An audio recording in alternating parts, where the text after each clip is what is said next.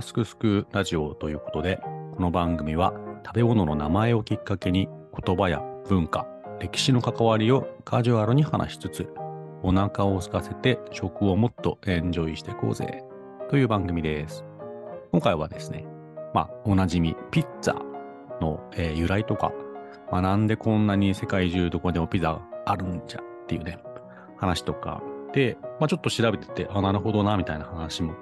あったので、そんな話をですね、シェアしたいなと思います。で、最近、またちょっと、いつか海外旅行、どっか行きたいなと思ってて、昔の写真とかを見返してたらですね、えー、まあ、ドイツに行った時に、えー、展覧会、まあ、美術館で展覧会があって、そのタイトルが Pizza is God で、まあ、神、ピザは神であるみたいな謎のタイトルの、えー、展示があって、なんか気になるじゃないですか。で、行ってみたら、結構面白くて、いろんな、あの、絵画とか、なんか彫刻とか、あの、ポップアート、現代アートの中で、まあ、ピザを主題とか、まあ、モチーフにしたものって、まあ、意外とあるっていう話で、まあ、それを集めたもので、まあ、よくこんな集めたなっていうような、あ面白かったんですけど、例えばなんかピザのあの、デリバリーボックスを積み立てて、なんかギリシャ神殿みたいに作ってたやつとか、おなんかすごい荘厳みたいな 面白いというか頑張ったなみたいなね、あのー、面白いのがいっぱいあったんですけど、まあ確かにね、あのー、世界中どこにでもあるし、まあ知らない人いないですよね、ピッツァなんてね。えー、で、まあ発祥というと本当に、まあナポリの、あのー、イタリアのね、港町で細々やってたところが、まあこれだけ世界中ので親しまれるものになったって確かに不思議だみたいな。もうなんか神がかってるみたいな、そういう話なのかな。わからないですけど、えー、ありましたと。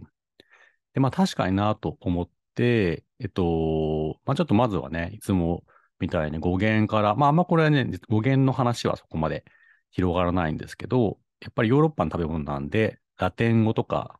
えー、ですね、えー、ピンセーレみたいな、あの、動詞が平らに潰すとか、まあそれをなんかこう加工分子したらピンサーみたいな言葉になるっていうことで、それがオリジンなんじゃないか。説とか、イタリア語でもピッチカーレっていうのが引っ張るとかつねるみたいな話で、まあ、オーブンから出すときに引っ張ってピッて取り出すみたいなのがピッチカーレっていうのがピッツァーみたいななったとか、まあいろいろ語源に関しては諸説またね、あるっていう感じです。ちなみにピッチカーレとか、ピッチカート5とかね、アーティストいましたけど、音楽でもあの、バイオリンの弦とかをつまむのは、ピッチカートって言うんだっけな？なんか、そんな感じで、あのー、まあ、そことね、実は、ピッツァ関係あるかもしれないっていう話もありますと。で、えっと、まあ、ピザがね、いつからできたかっていう話は、もうこれいろんな本があって、なんかもうピザ論争が繰り広げられてるんですけれども、まあ、ある程度その確からしいとこで言うと、えっと、まあ、そんなイタリアにもね、ずっとそのローマとか古代イタリアから、まあ、パン焼いてなんか乗せるぐらいのものはあったんだけども、まあ、今のその丸くてトマトソース塗ってなんやかんやみたいなのは、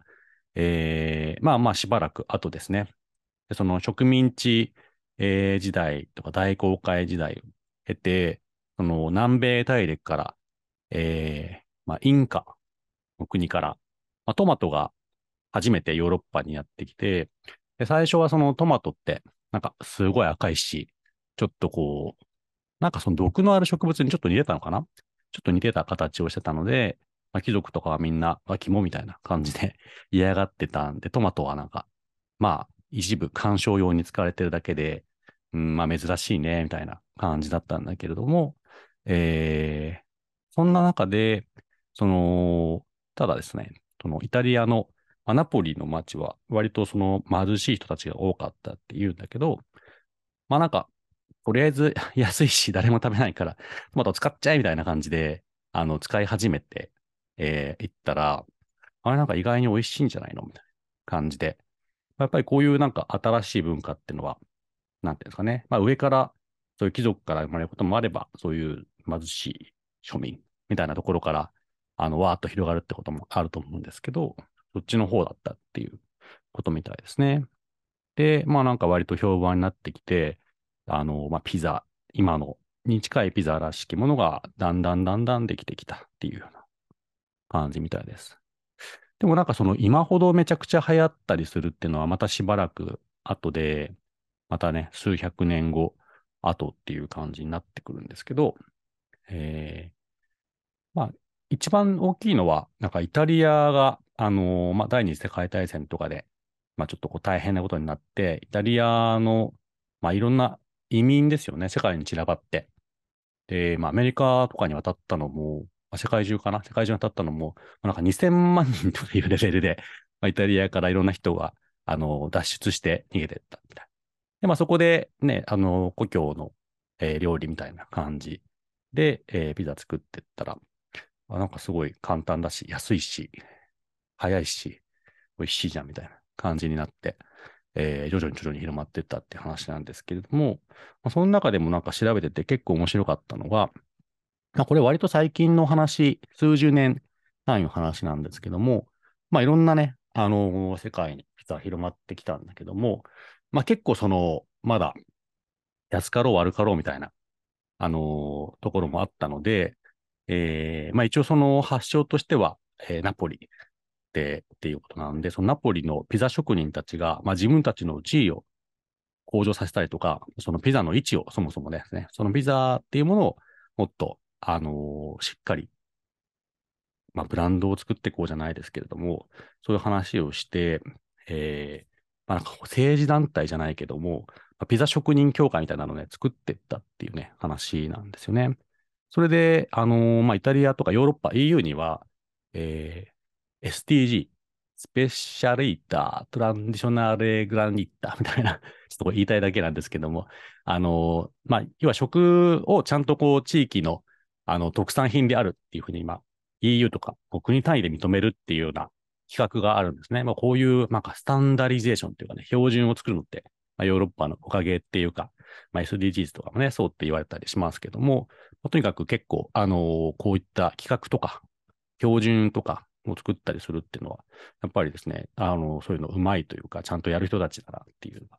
あって、で、そのナポリの美味しいピザっていうのは、まあこういうもんだ、みたいな、そういうことを細かく定義して、まあ、そのなんか取締り警察みたいな感じじゃなくて、まあ、ちゃんと明文化することで、まあ、いろんな人がね、あの、ちゃんとしたピザを作れるようにしようっていうこともあるし、まあなんかその美味しいピザとは何ぞやっていうのをちょっとより問うみたいな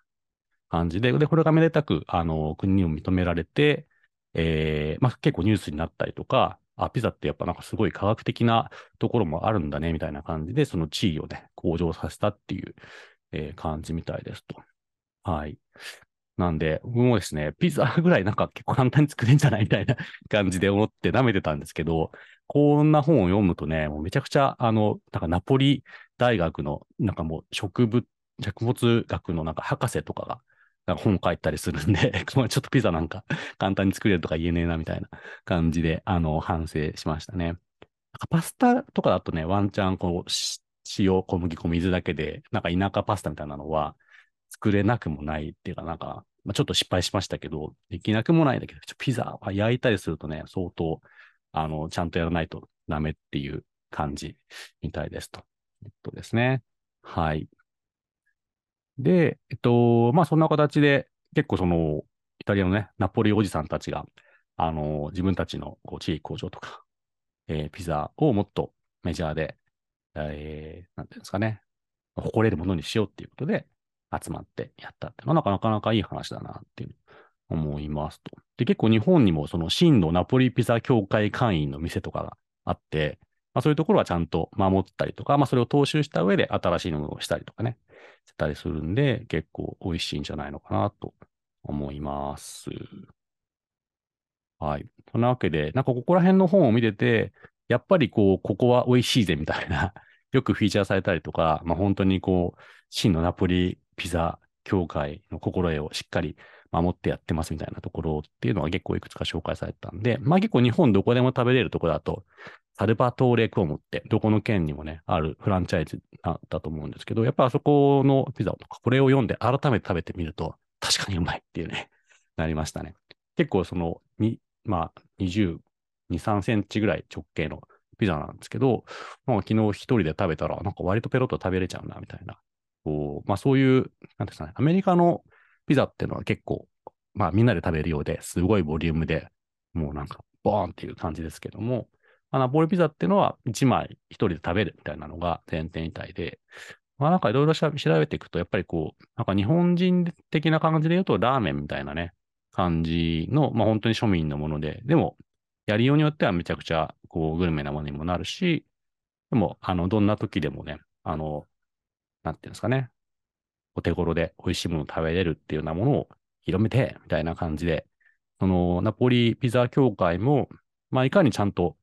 安く美味しいものを作れるかっていうところも、あの、気にかけて、こういった活動をしてるっていうことで、あなんかそういう魂はね、あるんだなっていうの。何かちょっとラーメンに近いものも感じたりもしました。はい。っていうわけで、あとは、あ、そうだ。あの、この、まあなんかイタリアのね、その協会が主催しているピザチャンピオンシップみたいなのもあったりするんですけども、まあそれで結構日本人の人で、えー、まあなんか優勝とかかなりいい成績を、えー、取りましたみたいな、